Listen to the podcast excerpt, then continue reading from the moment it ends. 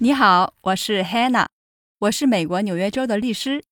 今天紧急插播一集两分钟的问答时间，因为周围有不少听友着急想知道答案。疫情在美国爆发之后，美国联邦政府给每个人发了一千两百美元的补助金，而且在原有失业补助金金额的基础上，还额外加了每周六百美元的失业补助。但很多人担心，接受这些政府补助会不会影响将来的绿卡申请和延期？确实有规定说，如果一个外国人到美国，有可能成为美国社会的负担的话，会影响他的美国移民申请。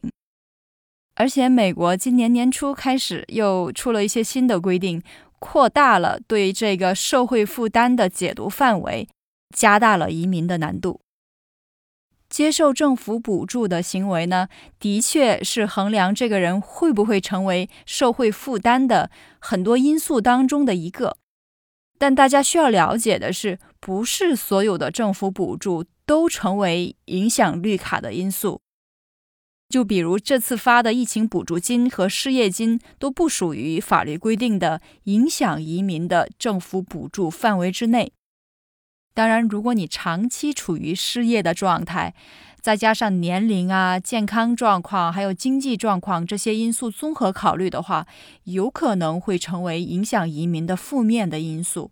但这个还得看个案，不能一概而论。希望今天临时插播的两分钟问答时间解决了大家的顾虑。下周我们聊一聊美国总统 Trump 和两位三级片女明星之间的性丑闻引发的非常有趣的刑事调查案件。